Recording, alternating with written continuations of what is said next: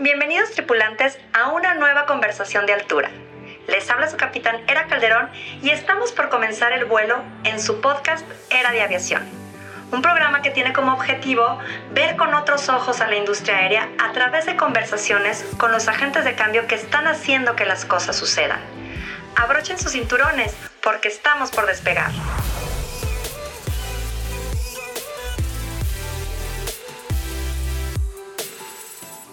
Hola a todos, les habla su capitán Era Calderón y les doy la más cordial bienvenida a un nuevo episodio de Era de Aviación.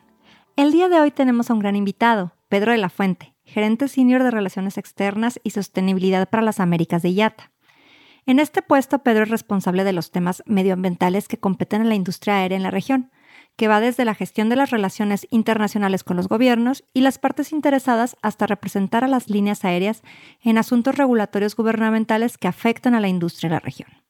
También es responsable de promover el avance de las mejores prácticas y normas globales destinadas a simplificar el proceso de hacer negocios para las aerolíneas miembros de la IATA.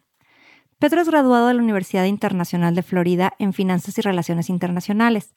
Cuenta con una maestría de la Universidad Aeronáutica de Embry-Riddle en Daytona Beach, en sostenibilidad de la industria aeronáutica y dirección de empresas. Actualmente está concentrado en apoyar a los gobiernos en la región de Latinoamérica y el Caribe en el desarrollo de políticas que incentiven el avance de combustibles sostenibles de aviación y en el desarrollo de estrategias encaminadas hacia la descarbonización de la industria de la aviación como meta hacia el 2050. El día de hoy viene a platicarnos sobre esta hoja de ruta para una aviación más sostenible en las Américas. Sin más, comenzamos. Hola, hola, buen día. Les habla su capitán Era Calderón y les doy la más cordial bienvenida al programa Era de Aviación. El día de hoy nos acompaña en esta conversación de altura un gran invitado, Pedro de la Fuente, gerente senior de Relaciones Externas y Sostenibilidad para las Américas de IATA, a quien ya presentamos hace un momento. Bienvenido, Pedro. Muchas gracias. Un placer estar con ustedes acá. Muchísimas gracias, Pedro. Pues la Asociación de Transporte Aéreo Internacional, IATA por sus siglas en inglés, ha estado trabajando en hojas de ruta hacia el Net Zero de acciones que deben realizar para que la aviación alcance esta meta, ¿no? De, de, Net Zero en 2050.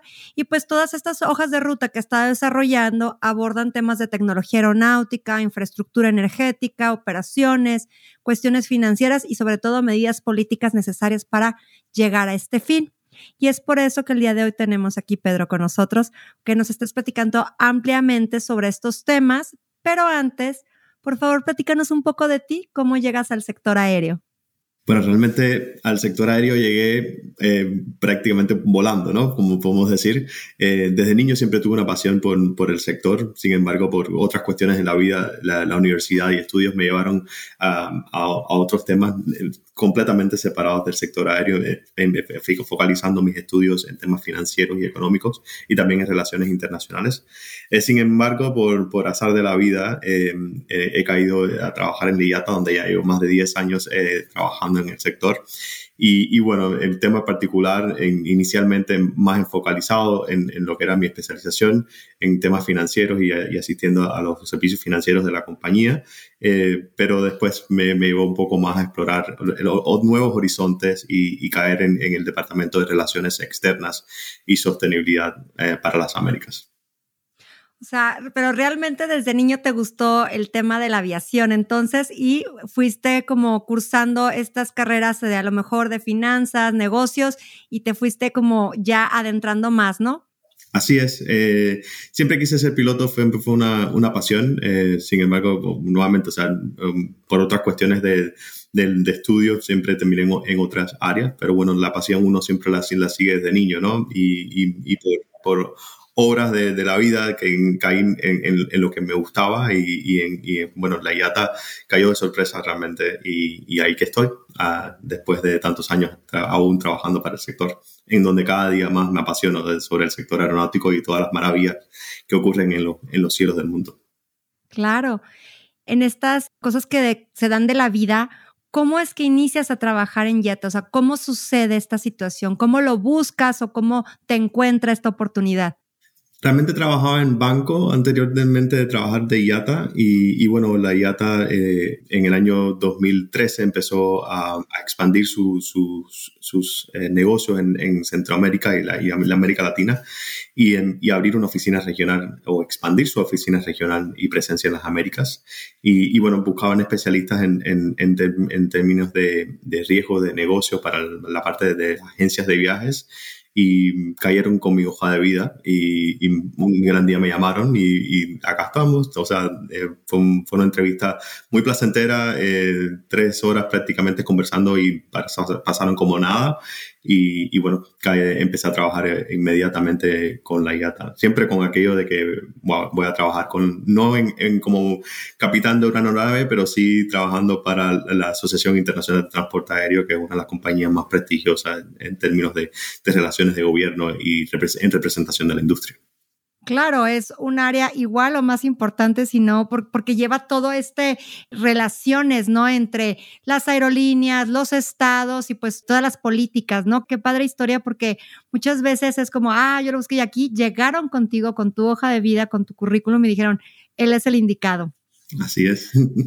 Por favor, platícanos un poco también sobre qué está haciendo precisamente la IATA en temas de sustentabilidad y, para ir encarrilando un poco sobre esta hoja de ruta, ¿no? Que hemos comentado al inicio. Claro que sí, y, realmente comenzó todo en el año 2009, eh, en donde por una visión de, muchas de las compañías aéreas a nivel internacional, se llegaron a la conclusión de que habría, había que hacer algo por el cambio climático, mucho antes de que existieran eh, acuerdos como el, Acuerdo de París o, lo que existe ya hoy en, los compromisos internacionales. En el 2009, la, en la industria de la aviación se estableció eh, tres metas fundamentales. Fue el primer sector que primeramente eh, llegó a un acuerdo de, mejorar la eficiencia del combustible y así reducir sus emisiones de CO2, establecer lo que se llamó en aquel entonces el primer acuerdo internacional de carbono neutro, que a partir del 2020 la industria iba a crecer con, con carbono neutralidad, tomando en consideración sus emisiones del año 2005 y cuando aquel entonces, en el año 2009, hablando ya por primera vez de reducir el 50% de sus emisiones hacia el año 2050. Obviamente el mundo cambió y, y, con, con, con, ello el cambio climático es cada vez un, fenómeno más eh, visible, eh, los efectos que tiene el cambio climático sobre, eh, sobre las operaciones aéreas es cada vez más palpable, o sea, cancelaciones de vuelos por tormentas, las, las turbulencias son cada vez más frecuentes en, en las aeronaves, incluso no solamente tienen que ser tormentas o turbulencias lo que, lo que impide la, operación de una aeronave. También puede ser altas temperaturas en donde se, puede, se ven, en, por ejemplo, en, los aeropuertos de Arizona, en se tienen que paralizar completamente los despegues porque las temperaturas son demasiado elevadas y no hay suficiente eh, fuerza para poder despegar la aeronave. Entonces, siendo el cambio climático uno de los enemigos fundamentales a la operación y la conectividad aérea, obviamente la industria eh, ha tomado muy serio el, cómo puede afrontar estos efectos y, realmente contribuir a disminuir los, los, impactos que tiene el cambio climático dentro de la población mundial.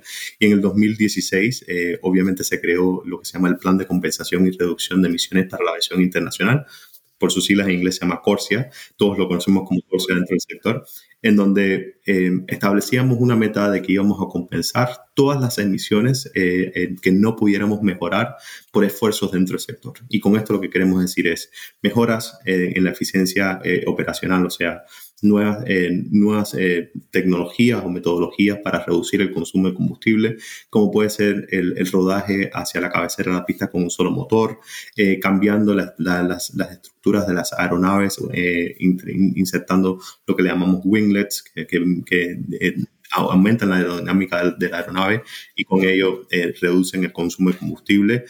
otras tecnologías como descensos y, y despegues en, en, en procesos continuos y no necesariamente escalonados como se veía anteriormente, eh, rediseño los espacios aéreos, volando rutas más eficientes. Todos sabemos que a pesar de que el, el, el, mundo es, es redondo, realmente las rutas aéreas no necesariamente siguen una, una, trayectoria rectilínea y por tanto buscando esa eficiencia es, es donde eh, muchos de nuestros equipos se, se focalizan su, su trabajo en el día a día, pero también las nuevas aeronaves, o sea, cada, cada, generación de aeronave que sale nueva al mercado por los fabricantes eh, mejora entre un 25 y un 30% el consumo de combustible. Y con esto no solamente estamos mejorando la operatividad financiera de, de, las, de, las, de las aerolíneas, sino también el, el impacto climático que tienen las operaciones de, estas aeronaves. Y obviamente... Eh, siendo un sector muy difícil de abatir porque realmente llevamos el 100% de nuestra operación con combustible fósil. Eh, desde, el, desde el año 2014 se vienen explorando vías alternativas de combustibles que se pueden producir em, de, no necesariamente de origen fósil, sino que em, de, de, otros orígenes como biológico, en donde se puede mejorar eh, la eficiencia, pero también la, la, carga eh, o la intensidad del carbono que tienen esos combustibles en comparación con el combustible convencional. Y esto es lo que, vamos, lo que llamamos nosotros los SAF. Entonces, si lo englobamos en, en, una visión, eh, hablamos de cuatro pilares de acción fundamental. O sea, un, pilar tecnológico, un, un pilar eh, operacional, un pilar con la utilización de combustible sostenible de aviación y todas aquellas emisiones que no podamos eh, reducir por, por, por, por, inversiones que hacemos en los tres primeros pilares, entonces vamos a utilizar la compensación en bonos de carbonos. Bonos de carbonos que realmente demuestran eh, una viabilidad, que realmente son eh, reales eh, y que, que, tienen un beneficio ambiental reduciendo permanentemente el, la huella del carbono de la, de la industria que no podamos reducir por esos esfuerzos internos que tenemos. Fíjate, todo lo que contaste, Pedro, es súper interesante. Me gustaría como ir, irlo desglosando un poquito porque finalmente es mucha información pero aparte, toda súper interesante. Me encantó lo que comentaste de los cuatro pilares y, cómo fue evolucionando esta idea de ir del net zero a ver qué otras áreas tenían que estarse participando para poder llegar a estas metas, ¿no? Por ejemplo, dentro de esto que comentaste, porque ¿cuáles eran entonces los primeros desafíos que enfrentaba la industria de la aviación cuando, como decías, en 2009, que a lo mejor todavía no era como tan visible como es ahora, ¿no? El cambio climático en las operaciones, ahora tenemos inclusive temas de tsunamis, o sea, como que todo lo climatológico ya lo, lo podemos visualizar más tangiblemente, ¿no? Entonces, ¿cómo enfrenta estos desafíos, especialmente la aviación en Latinoamérica y el Caribe, como para empezar a visualizar que tenía que hacer estos cambios, ¿no? Y, y, sobre todo, cómo poder generar una conciencia en los actores, ¿no? De, de la industria. Claro, y tenemos que recordar también el año 2009, o sea, el mundo se recuperaba de la primera eh, crisis eh, y de, financiera, ¿no? y también y después tenemos, tuvimos el impacto de, de, la COVID. Y justo saliendo de la COVID eh, fue donde decidimos como industria establecernos nuestra propia meta. Y habíamos dicho que el 50% para el año 2050, pero obviamente el mundo ya, ya transicionaba hacia cero emisiones y, y hubo que hacer un estudio nuevamente de, de, cómo realmente la aviación pudiera llegar al año 2050 con cero emisiones y no 50% como se había establecido en el año 2009. Desafíos son muchos porque tras un impacto tan grande como la COVID-19, en donde el 95% de las operaciones aéreas internacionales realmente se paralizaron completamente, hubo muchas aerolíneas eh, que, que, tuvieron que, que, declararse en bancarrota, muchas de ellas en Latinoamérica también, pero realmente fue un despertar eh, em, en, en, una conciencia en donde tenemos que crear una industria sostenible, pero también sustentable para el futuro. Y, y ahí entonces son los primeros desafíos. Eh, ¿Cómo hacer eh, ver a, a, a, los gobiernos latinoamericanos la oportunidad realmente que se tiene hoy en día para eh, lograr la, las metas de descarbonización de la aviación? Y yo creo que el primero de, o, o sea, la, lo primero que uno tiene que visualizar es lo que nosotros llamamos como independencia energética. El, el mundo hoy, eh, en, en, términos de, de, relaciones bilaterales y, y, y, de, y de, de, gobiernos, vemos que las guerras son cada vez más, eh, o sea, más frecuentes y que realmente tienen un impacto en toda la cadena de suministro a nivel global. Y si realmente cada uno de los países tuviera la capacidad de lograr esa independencia energética a partir de energía renovable que se produce sin ninguna necesidad de importar el, el petróleo, entonces tenemos una, independencia importante que, que, hacer. Pero también cómo hacerlo de una manera en donde el precio de estas nuevas tecnologías no necesariamente impacta al pasajero común que viaja día a día. Entonces, la segunda, la, el segundo desafío es cómo la industria de la aviación hace una transición hacia nuevos combustibles utilizando una tecnología que aún hoy no está viable y que es, cara en, en, términos de inversiones, pero cómo los gobiernos pueden dar aseguranza a los inversionistas extranjeros de invertir en tu país, pero a la misma vez eh, poder mantener el precio del, pasaje accesible eh, para, para, las personas del pasajero común, el pasajero del día a día, o sea, que representa más del 95% de, de nuestras operaciones. Ahí es el, segundo desafío. Y el tercero realmente también es el, obviamente le, lindado a, a, los otros dos, es cómo asegurar eh, también de que esta transición no hace una, una, interrupción en las cadenas de suministro de otros sectores que a la misma vez también están eh, eh, llevando sus procesos de descarbonización. O sea que todos competimos en, en, en una... Eh, em, en, en, un mercado común sin necesidad de tener que em, jalar o, sacar recursos de un, de un sector para beneficio del otro. Fíjate, aquí me, llama mucho la atención también de lo que comentas, porque finalmente la aviación es una industria de industrias, es una industria que aporta a todas las industrias. Entonces, como dices, ¿cómo generar la conciencia y no, no dejar en un momento dado las operaciones inmóviles o algo por, en, esta transición y que a la vez las, todos los proveedores o todas las partes que confluyen en esta industria vayan tomando esa conciencia y también vayan haciendo esta transformación. Pero algo que quería comentarte y que me llamó mucho la atención de el primer punto, el punto de, de lo que comentabas, cómo hacer ver a los gobiernos la importancia que tiene el poder desarrollar en sus propios países esta eh, nueva forma de generar combustibles sostenibles ahorita, como tú decías, son muy caros y hay muchos factores que encarecen un boleto de avión, eso lo sabemos. Y uno de ellos son las tasas, impuestos, todos estos temas que también, también lo generan a veces los gobiernos, ¿no? Pero un factor importante, a lo mejor un 26, un 30, un 32% es el combustible.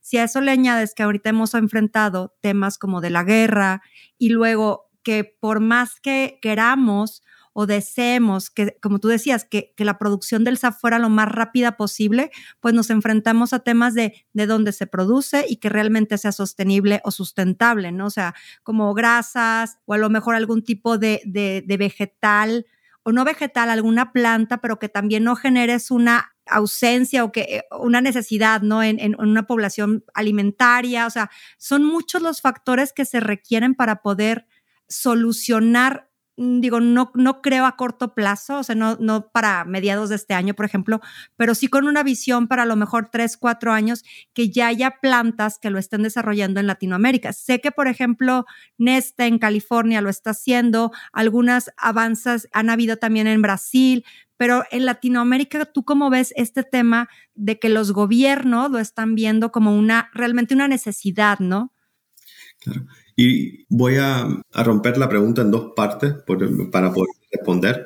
Yo creo que lo primero es ver los compromisos que los propios gobiernos han adoptado. Y, saliendo de la, de la, última conferencia eh, de, cambio climático, la COP28, que se celebró en, en, en Dubái en, noviembre del año pasado, fue por primera vez en donde se hace una, un llamado hacia la transición eh, de los combustibles fósiles hacia energías renovables. Y esto tiene un impacto significativo, principalmente en dónde ocurre la, COP, o sea, ocurre en Dubái, en uno de los países principales de productores de petróleo a nivel mundial, y que se haga un llamado ya a los gobiernos a invertir en, en energías renovables es un paso importante. Y lo otro es que los gobiernos latinoamericanos tienen que mirar hacia el horizonte, ¿no? ¿Cuál es el futuro de, de, nuestras economías? Y a partir de entonces tomar acciones necesarias para poder cumplir también con esos compromisos que ellos están adoptando a nivel, internacional. Cabe destacar que a nivel latinoamericano sí se están tomando pasos muy importantes. Hacemos, siempre resaltamos el, el, el, rol que los gobiernos como Brasil, Colombia, Chile, México, República Dominicana, entre otros, están tomando para acelerar estos procesos de, de, de, de impulsar desarrollo de la, de, la, energía renovable y particularmente con un enfoque hacia el sector transporte, en donde caemos nosotros también como aviación.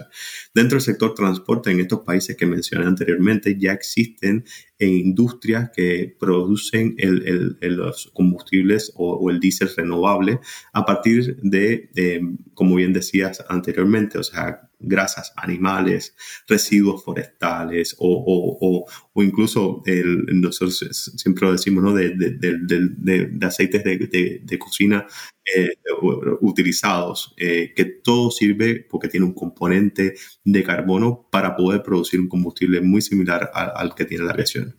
Pero nuevamente, el desafío fundamental, cómo tú atraes la inversión y la tecnología a, tus países. Si hablamos de, de, de, todas las, eh, de todas las, los pilares que nos hemos trazado de aviación, realmente el mayor pilar eh, en, en, donde es, mejor resultado se puede obtener es con el impulso de los combustibles sostenibles de aviación.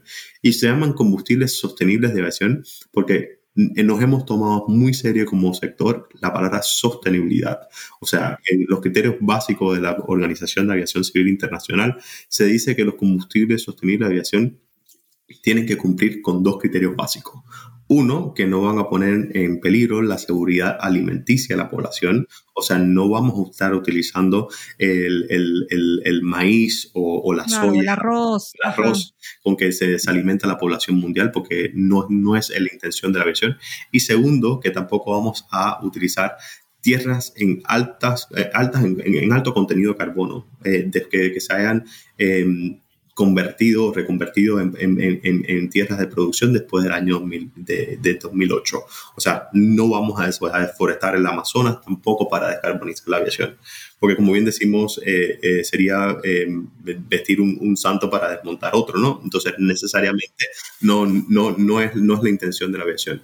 Y ahí es en donde es un punto fundamental, porque claramente somos una región muy rica en, en, cultura y en historia de biocombustibles, pero no todos los biocombustibles son o, tienen un camino de procesar para llegar a eh, producir eh, los SAF o los combustibles sostenibles de aviación.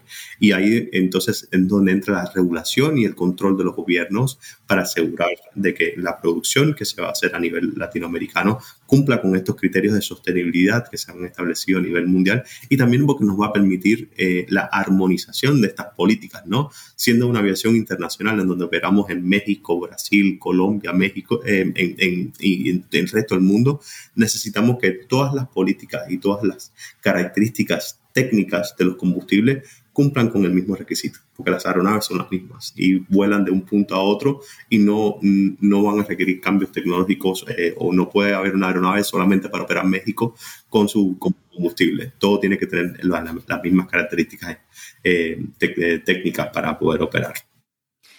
De hecho, lo que hemos estado viendo ahorita que dices es en este avance es precisamente que están haciendo las aerolíneas como utilizar en porcentajes, ir, ir empezando a utilizar cierto porcentaje de estos combustibles este, y estos biocombustibles eh, o estos combustibles sostenibles de la aviación. ¿Por qué? Porque finalmente ahorita no hay esta producción masiva que como comentábamos ahorita es además un poco caro, pero ir como haciendo ese hábito, ¿no? De, de, hacernos a la idea de interiorizarlo en nuestro ADN, que es hacia dónde vamos, ¿no? Entonces ya hemos visto, por ejemplo, al menos aquí en vuelo, en México, vuelos que tienen un 15, un, un 30% del uso del SAF, algunos que todo un vuelo lo utilizaron con SAF y, y, es como ha ido medio evolucionando y creo que el camino, como ya, ya, como tú bien comentas, ya está la semilla ya está plantada, ¿no? Ya es nada más es cuidarlo para que esto germine y pueda desarrollarse más a fondo en estos países, ¿no? Claro, y realmente llevo, o sea, llevamos de, con esta estrategia de, de, cero emisiones a, hacia el 2050 desde el año 2021 y cuando nos trazamos la, la, meta en el año 2021 decíamos que la aviación necesitaba eh, 449 mil millones de litros de SAF hacia el año 2050 y la producción de ese año no sobrepasaba los 100 millones de litros. Sin embargo, eh, claramente la, la, visión que ha tenido la, aviación y el, y, el, y el, impacto de la demanda eh, hacia estos nuevos combustibles ha dado lugar a que eh, los productores tomen conciencia y empiecen a hacer inversiones necesarias. Y en solamente tres años, eh, en donde el combustible sostenible de acción solamente representaba el 0.01% del total de la demanda, al cierre del 2023 ya llevamos eh, prácticamente entre un 0.1 o 0.2%, aún estamos cerrando las cifras eh, del total de combustible de aviación. O sea, hemos ido del 0.01 al 0.2, vamos a dejarlo ahí, eh, del total de combustible ya consumido eh, a partir de combustible sostenible de aviación. Sin embargo, no es suficiente, porque cuando vemos los compromisos internacionales, la industria tiene que sobrepasar, eh, sobrepasar ya el 2% a partir del año 25, el 5% a partir del año 2030, si que realmente queremos hacer una aceleración en estos procesos para poder llegar a los 449 mil millones de litros que se requerirán en el año 2050, que representaría un 65% total de las emisiones eh, que podemos eh, reducir como sector. Entonces, ¿de dónde proviene toda esta energía? ¿De dónde proviene toda esta fuente? Realmente hoy eh, parte sobre la base de la capacidad de energía renovable que se está instalando a nivel mundial y en donde países latinoamericanos están tomando un rol de liderazgo hacia, hacia, esta producción y pues, el, el, ejemplo fundamental es Brasil. Pero también es una tecnología que eh, ya está madura, pero existen ya otras vías técnicas para producir los combustibles sostenibles que son también a partir de los alcoholes, eh, o sea, el, etanol, eh, y también a partir de energía renovable, lo, lo que nosotros llamamos en inglés power to liquid, en donde se toma el, el, hidrógeno verde producido a partir de energía renovable y se hace una, un proceso químico con mezcla de eh, eh, el carbono extraído de la atmósfera y se produce un hidrocarburo, por simplificar eh, la, la, manera química y, la, y, el proceso de, para que todos los tripulantes lo puedan entender más fácil. pero sí realmente son una, una posibilidad en donde se puede expandir las vías técnicas que se puede producir este combustible hacia el futuro como dices, están expandiendo las alternativas, ¿no? No nada más combustibles, eh, a lo mejor eh, biocombustibles, sino también está esta alternativa del hidrógeno, de, estos alcoholes. Y también una importante que a lo mejor no sé si sería interesante comentarla, los aeronaves eléctricas, ¿no? Ahorita está desarrollándose mucho todo lo que es la Urban Air Mobility, el Advanced Air Mobility, que son con estas aeronaves eléctricas y que, bueno, también vale la pena comentarlo porque en esta transición que se está haciendo, en esta conciencia, pues muchos aeropuertos también están implementando para reducir su huella de carbono eh, estos eh, vehículos de, para todo el ground handling como eléctrico, ¿no? Claro. Eso cae ya dentro de nuestro segundo pilar, ¿no? El, pilar tecnológico. Cuando hacemos un análisis de aviación, eh, vemos que obviamente las nuevas tecnologías como pueden ser los aviones eléctricos, los híbridos o incluso el, la utilización del hidrógeno verde como nueva fuente de energía es posible. Sin embargo, eh, también tenemos que tomar en, cuenta líneas de tiempos, líneas de producción y las tecnologías que existen hoy en día. O sea, los aviones eléctricos, que a pesar de que ya hay eh, eh, prototipos que están volando, tienen una limitante y es el peso de la batería. Y, obviamente mayor peso, menos pasajeros. Eh, y, no van a poder cubrir las rutas de largo plazo, que es donde mayoritariamente ocurren las emisiones internacionales y representan más del 43% de nuestras emisiones como sector global. Eh, o sea, los aviones 777 em, o, el A350 nunca al año 2050 van a poder ser reemplazados por aviones eléctricos. Estos aviones eléctricos, como bien los decía, la electromovilidad se va a ver más bien en rutas de corto o mediano eh, recorrido, pero no necesariamente en, rutas de largo recorrido. Y el otro es en los aviones de, hidrógeno, eh, es una nueva tecnología. Esto requiere completamente cambiar toda la infraestructura que conocemos nosotros hoy dentro de ecosistema de la aviación. O sea, desde el punto de vista de la aeronave, porque el hidrógeno, eh, siendo, eh, o sea, siendo en estado gas o líquido requiere mayor capacidad eh, de, almacenamiento para poder dar la misma alimentación eh, eh, energética que necesitan las aeronaves. Y esto significa nuevas aeronaves como las que están desarrollando Airbus para los años 2030, 2035. Pero si vamos a la tierra, o sea, a los servicios de tierra, a los aeropuertos, como bien nos decía tú, también los aeropuertos están buscando su, manera de descarbonizar, ¿no? Y, ahí vienen directamente la electrificación de las, de las flotas terrestres, los servicios de, auxiliares de, de, taxeo o, los, eh, camiones de, catering de las aeronaves también, eh, pero también en, en, el proceso de dónde se va a almacenar todos estos combustibles nuevos. O sea, el, el SAF no, porque el SAF eh, haciendo un combustible drop-in significa que tiene las mismas características que el combustible convencional y, se, y, y, y puede, o sea, cabe ponerlo... igual, ¿no? Cabe ponerlo dentro del ecosistema de, las, de, los aeropuertos. Sin embargo, el, hidrógeno, hay que construir nuevas plantas, eh, o sea, nuevos, nuevos, nuevos sectores de almacenamiento para hidrógeno. Y como ya la tecnología se está viendo, el hidrógeno donde más mayor funcionalidad tiene es en estado líquido. Y para, siendo un gas, para poderlo, eh, eh, en inglés o sea, ser los líquidos, entonces hay que congelarlo a, unas temperaturas muy altas, menos 253 grados centígrados. Y para estas temperaturas entonces requiere mayor carga energética realmente. Hay muchas, muchas eh, eh ¿no? Eh, y, temas por solucionar antes de ver eh, esa, esa, ese segundo pilar realmente en acción. Y lo otro también, o sea, desde un proceso de diseño a certificación y, y puesta en producción de una aeronave, estamos viendo un proceso de 10, 15, 20 años en, en muchos de los prototipos. Y ahí entonces tenemos un, un problema fundamental.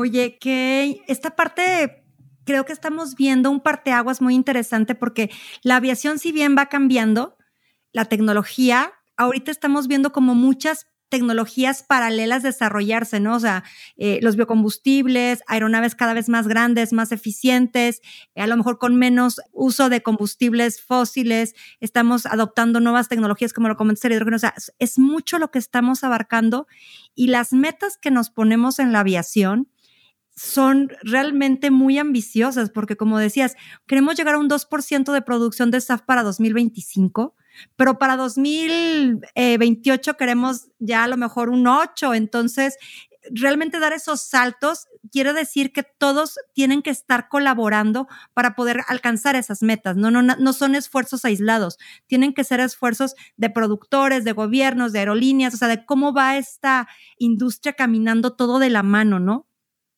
Claro que sí, y, la palabra clave acá es colaboración. Eh, es indispensable la, colaboración de la industria con los gobiernos y con, con todas las partes interesadas dentro de un gobierno. Eh, nosotros en las mesas de trabajo que hemos establecido en Latinoamérica y el Caribe, o sea, estamos hablando con, con, sectores que como sector o como, como aviación nunca habíamos tocado, como puede ser el sector energético o, o, puede ser eh, los ministerios de medio ambiente.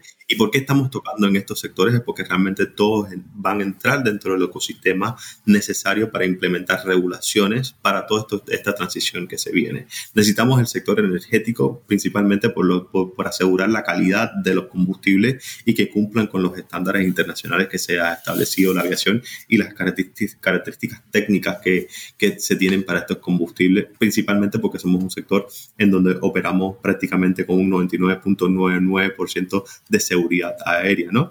Y, es muy importante continuar con, con, con ese récord eh, de, de, seguridad que tenemos en, en, ese, en, el sector. Lo segundo, el tema de, de, por qué los ministerios de medio ambiente es porque obviamente tenemos un interés por reducir las emisiones de CO2. Hay que llevar una contabilización fiable y confiable de, de, todas las emisiones que se están reduciendo por esta, eh, esta eh, transición de energética a la aviación, porque si lo tomamos bien, o sea, si lo explicamos a, términos simples, no estamos diciendo de, o sea, el, avión siempre va a generar CO2 la, reducción ocurre dentro del análisis del ciclo de vida de ese combustible. O sea, la planta durante el proceso de fotosíntesis absorbe eh, CO2 de la atmósfera. Si estás utilizando esa planta, significa que en su, eh, en su ciclo de vida ha eh, absorbido em, CO2 de la atmósfera y lo ha retirado de la atmósfera y eso es lo que se está contabilizando. Si utilizas los desechos, esos desechos, si no llegan a, vertederos, no, no crean los, los, gases metanos y los, uno de los gases de efecto invernadero, entonces tiene que haber una contabilización fiable de todas estas reducciones basado ya en, certificaciones y estándares internacionales. Y también con los productores por lo general siempre hemos sido una industria en que solamente hablamos con los distribuidores de combustible dentro, dentro de los, aeropuertos, pero hoy tenemos que ir directamente a la fuente de los productores, esos bioproductores y decir, bueno, realmente tenemos una demanda y necesitamos que eh, parte de su demanda también caiga hacia la aviación. ¿Y por qué? Porque la electromovilidad del, del, transporte terrestre ya es posible, ya es viable. O sea, pueden, ya, ya pueden operar camiones de largo recorrido 100% eléctricos. Vemos, por ejemplo, en Suecia que ya se están construyendo las primeras carreteras eh, eléctricas del mundo en donde los carros se van eh, recargando eh, a medida que van circulando por estas carreteras. Entonces, ¿cuál es el sector que más difícil va a ser poder descarbonizar por las tecnologías que hay que implementar? El sector de la aviación. Y por tanto, todo el excedente de esa energía renovable que hoy dedicamos al transporte terrestre se puede ir directamente también al, al, sector de la aviación para impulsar esta transición ética. Sí, tío, estamos viviendo creo que una época muy interesante por todas estas transformaciones que están habiendo. Y ahorita que comentabas de los residuos, digo, finalmente también es una parte importante. ¿Cómo ves esta reducción de residuos por parte también de aerolíneas, ¿no? Como están buscando, por ejemplo, la TAM, que ya está buscando utilizar otro tipo de, plásticos o no utilizar unicel, que son estos de, un solo uso, y que, sino de aquel material que pueda ser reciclable. Platícanos un poco de qué tendencias están dando ahorita en la aviación, también en este tema de residuos. Claro que sí, y, esto también tiene que ver con, con, la estrategia de sostenibilidad general de la industria, ¿no? O sea, cuando hablamos de sostenibilidad, y a mí siempre me encanta hablar de esta palabra, es parte de los estudios que, que he hecho de posgrado en, en, la industria, eh, sostenibilidad no es solamente medio ambiente, es también cómo tú haces utilización razonable de todos los recursos para buscar el balance económico social y ambiental. Y obviamente cuando eh, buscamos cuál es el impacto social que tiene eh, la industria y ambiental, vemos que, tenemos productos dentro de nuestros servicios de, de, a bordo que podemos buscar una solución. Y, el, y el, y el el problema que existe a nivel global con los, plásticos eh, es ya una cuestión de gobierno y se están tomando medidas eh, con, los gobiernos para poder eliminar lo que se llaman los plásticos de un solo uso. O sea, aquellos plásticos que solamente eh, tocas y ya van a vertedero y, se generan millones de, y millones de toneladas a nivel mundial con, estos desechos de, de las aeronaves. Lo que estamos buscando son vías alternativas, o sea, qué, productos se pueden simplificar en, los servicios a bordo para eliminar los, los plásticos un solo uso, que por lo general representan alrededor de 120, 130 productos de eh, servicio a bordo. O sea, lo ves visible en, en 110, entre 110 y 130 eh, de los productos de servicio a bordo. Y cada pasajero, por lo general, genera 1.53 kilogramos de basura cómo, eh, realmente reducimos esa, esa, basura que generan los pasajeros. Eh, y ahí con aerolíneas como la TAM a nivel internacional, pero también muchas otras eh, dentro de la región, también ya viendo la necesidad de transicionar de el uso de estos productos que tienen un impacto ambiental y creando una conciencia social también en los pasajeros de que realmente tú cuando vas a, hacer mercado no necesitas llevar una bolsa plástica, puedes llevar tu propia bolsa, y, pero es, eh, empiezas desde, la aeronave, ¿no? No necesitas que tus mantas estén cubiertas en plásticos, puedes estar en una bolsa y, así con todo tener la misma higiene que, que pudiera tener eh, en otras bolsas que están guardadas. Y todo también tiene que ver con peso. O sea, el, el peso es un punto fundamental. El, el peso, es, al reducir el peso de la aeronave, estás reduciendo el consumo de combustible y por tanto eh, las emisiones que vienen asociadas directamente a él. Creo que esto también tiene que ver mucho contigo, con esta evolución, esta conciencia, e, esta colaboración que hablábamos de cómo se unen todos los stakeholders de, de, la industria, pero también finalmente somos una industria de servicios y vamos dirigidas a los pasajeros. ¿Cómo hemos estado haciendo, cómo involucramos a los pasajeros en un momento dado para que tengan esta conciencia, ¿no? Que tengan la conciencia de por qué se hace lo que se hace en las aerolíneas, por qué se hace lo que se hace en los aeropuertos, porque precisamente enfocado o encaminado a estas rutas de sostenibilidad, ¿no? O estos patrones o estos cambios que se están generando con unas metas muy específicas, ¿no? ¿Cómo lo permeamos al pasajero para que el pasajero también, digo, me imagino que, que esto lo deberíamos de replicar en todas las áreas para que fuera algo normal, ¿no? Pero también cómo estamos haciéndolo como industria, esa transmisión de esa información. Yo digo primeramente es transparencia, o sea, como industria estamos buscando la transparencia de realmente emitimos CO2 y tenemos un impacto ambiental y poderle dar las, la información clara al pasajero de cuál es la responsabilidad. Hoy en día el, el, pasajero global eh, ya tiene un, una conciencia ambiental, eh, particularmente en regiones como en Europa eh, hay una conciencia ambiental y se está despertando también en, en, Latinoamérica y el Caribe. Entonces, lo primero es que nosotros como, como industria, como asociación también, estamos desarrollando metodologías que permiten visualizar eh, y calcular eh, de una manera eh, fiable cuáles el, las emisiones directamente relacionadas con cada uno de los pasajeros. Y tenemos una metodología que se publicó en el, en el año 2020 y ya se ha desarrollado una herramienta eh, también, que, es el, que muchas aerolíneas utilizan, para que puedan eh, em, mostrarle al pasajero cuál es la emisión directamente relacionada con, con el vuelo. Independiente, y todo depende también en qué asiento estás eh, a bordo. O sea, si estás en cabina ejecutiva, obviamente tienes una huella de carbono superior al pasajero que se sienta en, en, la cabina. Y lo segundo es haciendo el pasajero partícipe de estos esfuerzos que nosotros estamos haciendo eh, como sector. O sea, de muchas aerolíneas hoy le ofrecen al pasajero eh, la, la, posibilidad de compensar sus emisiones eh, en, de, en, los vuelos que, que, toman eh, y también eh, otras eh, de dar una contribución al costo de inversión directamente relacionado con los combustibles sostenibles de aviación.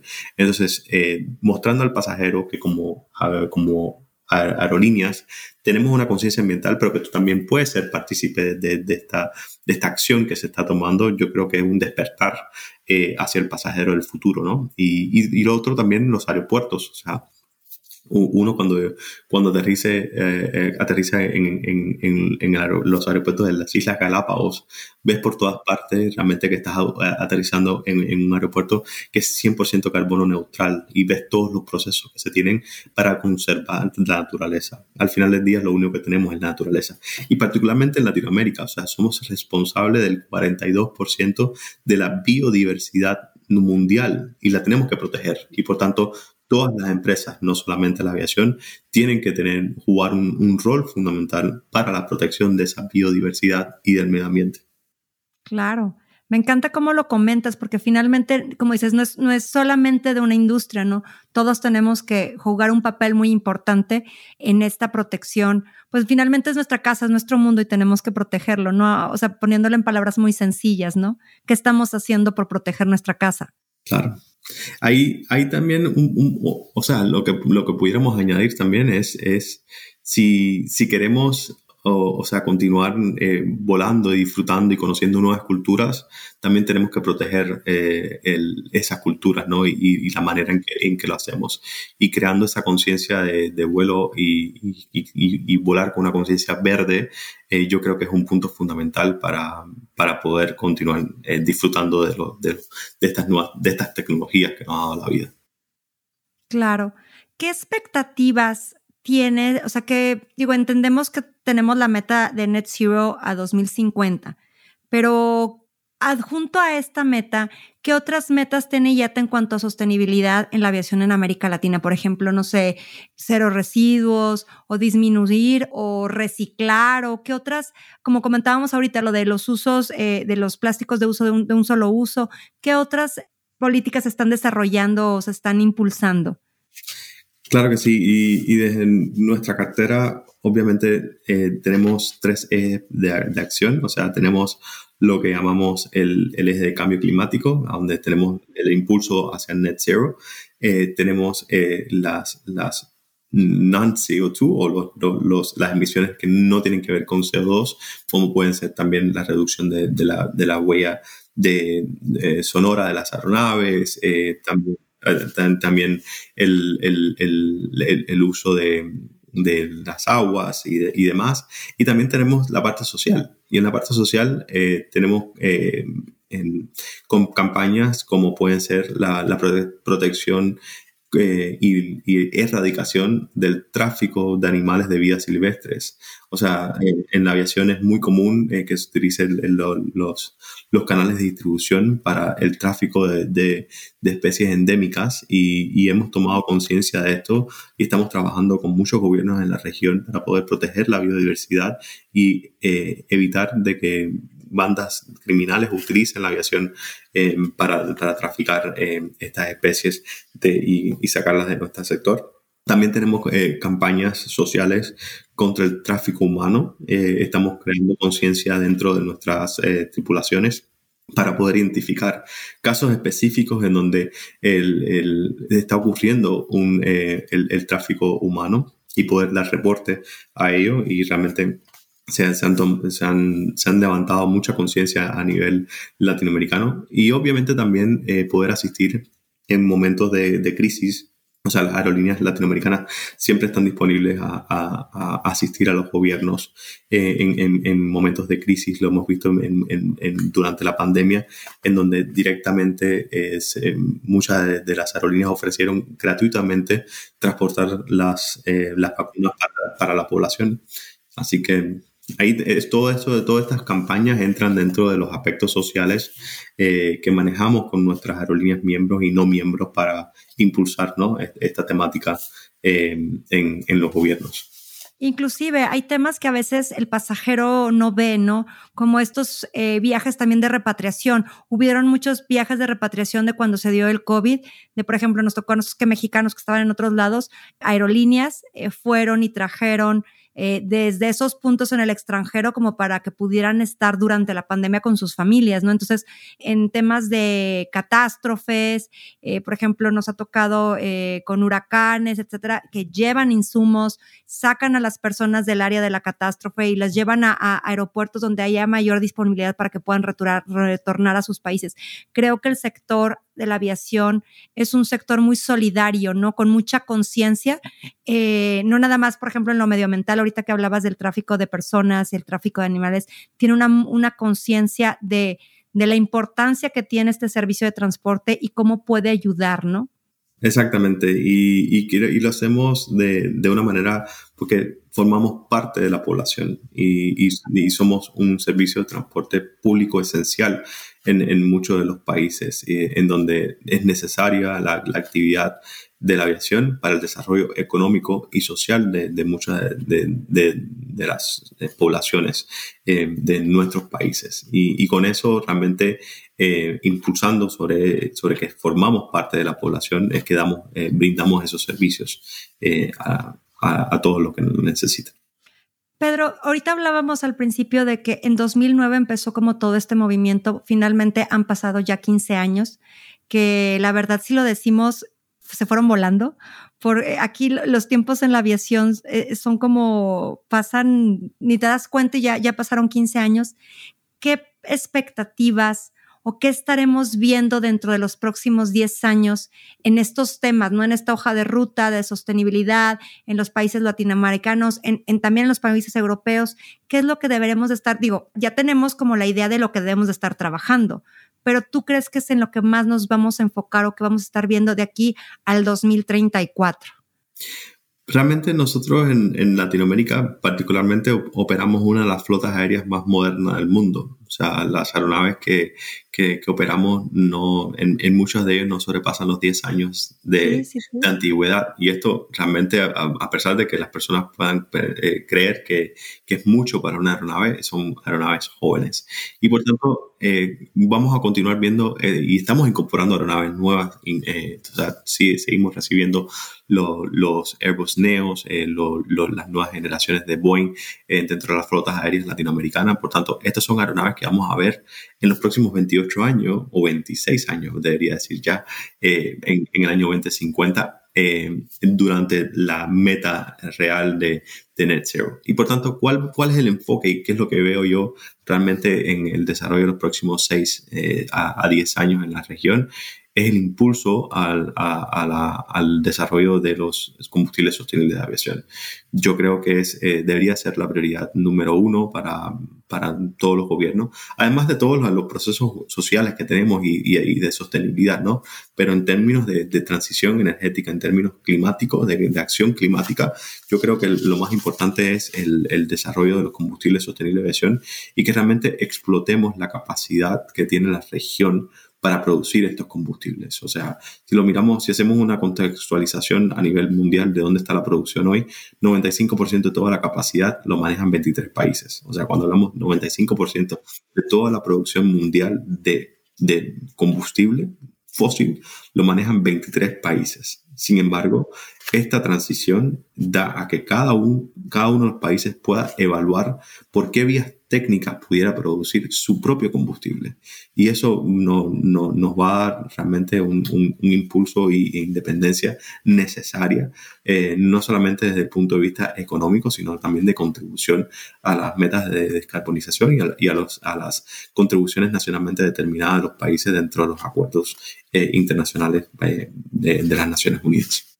De hecho, yo creo que ese debería de ser un punto súper como vital para que los gobiernos invirtieran en estas tecnologías, como dices, esa independencia del combustible fósil. Yo tengo estos, estas grasas, tengo eh, estos productos vegetales, estos desechos que puedo estar utilizando como para producir mi propio biocombustible no nada más para la aviación, sino para a lo mejor cualquier otro tipo de vehículo y en un momento dado, y como dices, no depender de esos 23 países, ¿no? Que producen la mayor, eh, bueno, que producen el, el combustible no fósil de todo el mundo finalmente. O sea, realmente, qué importante mensaje para decir, vale la pena invertir en esa tecnología para que tu país pueda ser, como decíamos al principio, independiente, ¿no? En este sector. Y añadimos más, o sea, eh, siendo un combustible sostenible significa que tiene no solamente un beneficio económico, sino un beneficio ambiental y social va a generar eh, fuentes nuevas de empleos, va a generar inversiones importantes en los países. Eh, nosotros tenemos una estimación que Latinoamérica y el Caribe va a necesitar alrededor de unas 700 plantas de, de producción de, de, SAF para poder alcanzar la meta de 2050, o sea, América, Latina y el Caribe. Y, y esto va a generar una, un promedio de 2 millones de empleos eh, con un PIB de aproximadamente mil millones de dólares en inversiones eh, para, para, la región. Eh, esto obviamente es, un, es una cifra importante, ¿no? Porque hoy en día, por ejemplo, el, el, el agricultor común puede que no utilice los desechos agrícolas y tendría una nueva fuente de, de, de ingreso al poder vender esos desechos agrícolas para una planta de producción de combustible que se encuentra en su zona. Entonces, eh, es importante explorar eh, y explotar eh, todas las posibilidades que existen con colaboración y obviamente también dando la, posibilidad de que se estudien a, profundidad el desarrollo de esta, de esta industria eh, de combustible y también el, que, realmente haya un apoyo de, parte, de parte de los gobiernos para que eh, esta transición sea una transición justa. Y, uso la, palabra que se utiliza, mucho en Colombia. Y cuando habla de transición justa es que mm, no dejemos eh, marginado a partes de la sociedad porque estemos haciendo una transición hacia unos combustibles que son más caro que el convencional y que obviamente no va a dar acceso a, personas que común de los pasajeros. Y eso no puede pasar. Lo que pasa es que aquí entra el tema de la economía circular, porque entonces incluyes a muchas áreas de la sociedad, como dices, los agricultores, hay reutilización de ciertos productos que a lo mejor teníamos eh, tecnologías como para desecharlos y que no contaminaran, bueno, pues no los deseches, los, los aprovechamos para seguirlos utilizando y en, ahora convertidos en combustible, ¿no? Creo, creo que estos temas nos pueden dar para horas de estar platicando, Pedro, eh, porque la verdad es que es súper interesante, pero ya nos estamos preparando para aterrizar. Para ir cerrando un poco estos temas, quisiera que me comentaras ¿Qué nos falta como región para poder tener un avance más significativo en prácticas de sostenibilidad que se estén llevando en, otro, en otras partes del mundo y que finalmente no tenemos por qué inventar el hilo negro, ¿no? Podemos adaptar esos avances que ya se están dando y buenas prácticas que ya se están presentando y por qué no irlos adaptando a nuestra región. Yo creo que lo que nos falta es la voluntad de los gobiernos, o sea, realmente los estudios que los gobiernos, los gobiernos pudieran eh, eh, impulsar para, para, dar cabida a, a, estos tipos de combustibles, ya como lo ha hecho Brasil, como lo ha publicado Chile, como en su momento también lo hizo México eh, dentro del estudio de bioturbocina eh, en el año 2018. Eh, creo que los gobiernos tienen que realmente tener, crear esa conciencia, ¿no? Y segundo, el, estrechar la colaboración con, con la industria eh, en términos de cómo vamos a incentivar no solamente a la aviación, sino también al productor eh, para mantener el acceso eh, a, precios competitivos y, del sector eh, en, esta, en esta nueva transición. Una vez que se haya esclarecido cómo lo podemos producir y, hacia, y, a, a, un precio accesible, yo creo que las inversiones van a empezar a fluir dentro de la región a mayor velocidad de lo que se está viendo hoy en día. Perfecto. Ya para cerrar, Pedro, me encantó tu historia al inicio de que querías ser piloto, pero la aviación te llevó a otra hélice de la aviación, ¿no? No precisamente el ser piloto. Me gustaría que nos dijeras alguna recomendación o qué deberían de estar haciendo los jóvenes o las personas que estén interesados en esta industria, que hemos podido hablar de tantos temas en este episodio para que volteen a ver y que vean en su futuro la aviación como algo tangible, no nada más como un sueño. ¿Qué nos recomendarías? Claro que sí, o sea, somos una industria dinámica y, siendo una industria dinámica siempre estamos en constante movimiento y, en, constante volar. Yo creo que lo más eh, importante es seguir las corrientes de, ese, viento y, cada día eh, buscar esa pasión, estudiar, conocer cuáles son los desafíos que nos estamos afrontando la, industria como la conocemos hoy no va a ser la misma en el año 2050 y, como, y la adaptabilidad a esos cambios tecnológicos siempre va a ser muy importante.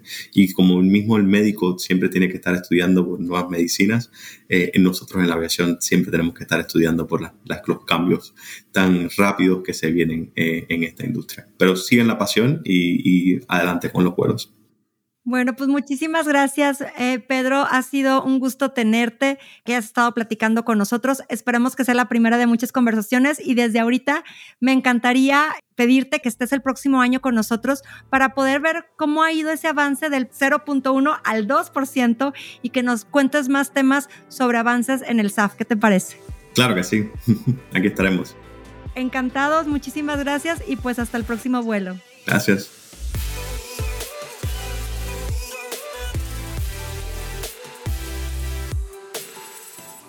Queridos tripulantes, gracias por escuchar este episodio hasta el final.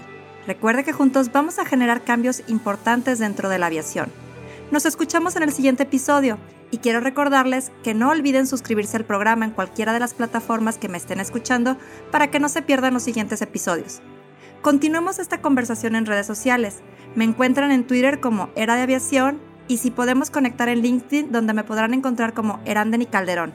O también escríbenos al correo eradeaviacion.gmail.com con tus comentarios, preguntas o cualquier cosa que quieras platicarnos. Me encantará saber de mis tripulantes. Te espero en el siguiente vuelo. Hasta la próxima.